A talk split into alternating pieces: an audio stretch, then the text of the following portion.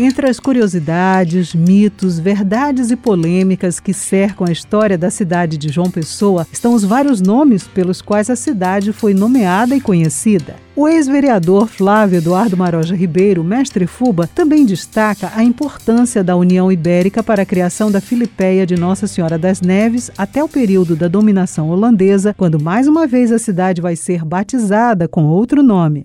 Daí então veio Frutuoso Barbosa, que foi o primeiro governador, enfim, ele colocou Filipé, três anos depois ele colocou Filipé de Nossa Senhora das Neves para exatamente homenagear o rei Filipe II da Espanha. Na verdade foi em Portugal, era uma coisa só naquela época. E aí permanecemos por 47 anos com esse nome, até que em 1634 fomos invadidos pelos holandeses, passamos 20 anos sob domínio holandês, de 1634 a 1654, e daí mais uma vez nosso nome foi mudado para Frederica, em homenagem a Frederico Stark, que era o príncipe de Orange.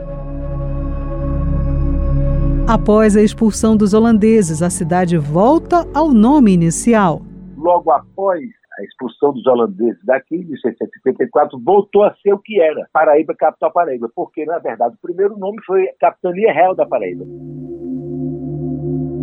Segundo o historiador Ângelo Antônio, durante algum tempo, a capital paraibana vai, na verdade, ostentar os dois nomes, ora Filipéia, ora Paraíba, até os episódios que vão culminar com o assassinato do então ex-presidente João Pessoa em 1930 você já tem um nome demarcado por uma, digamos assim, circunscrição religiosa e por uma circunscrição político-institucional. O problema já começa aí. Até onde se vê, esse nome Paraíba, ele mais ou menos convive com Filipéia. Ora, nos documentos aparece Filipéia e tal, formalmente. Ora, aparece Paraíba também, por força do hábito. Quando volta, retoma o uso mais corrente do nome Paraíba, muito embora em alguns documentos aqui e acolá ainda apareça Praça Filipeia, de maneira formal. Mas o nome Paraíba, por uso, por hábito, ele vai prevalecer e vai até 1930, quando acontece exatamente essa situação dramática da Guerra de Princesa, dos conflitos com os coronéis do interior e do assassinato do ex-presidente João Pessoa. Naquele clima de comoção, é mudada a bandeira, é mudado o nome da cidade e lá se vão 91 anos. Mas eu penso que hoje em dia a persistência do nome João Pessoa se dá muito mais pelo hábito das pessoas do que propriamente por um apego à figura do ex-presidente João Pessoa.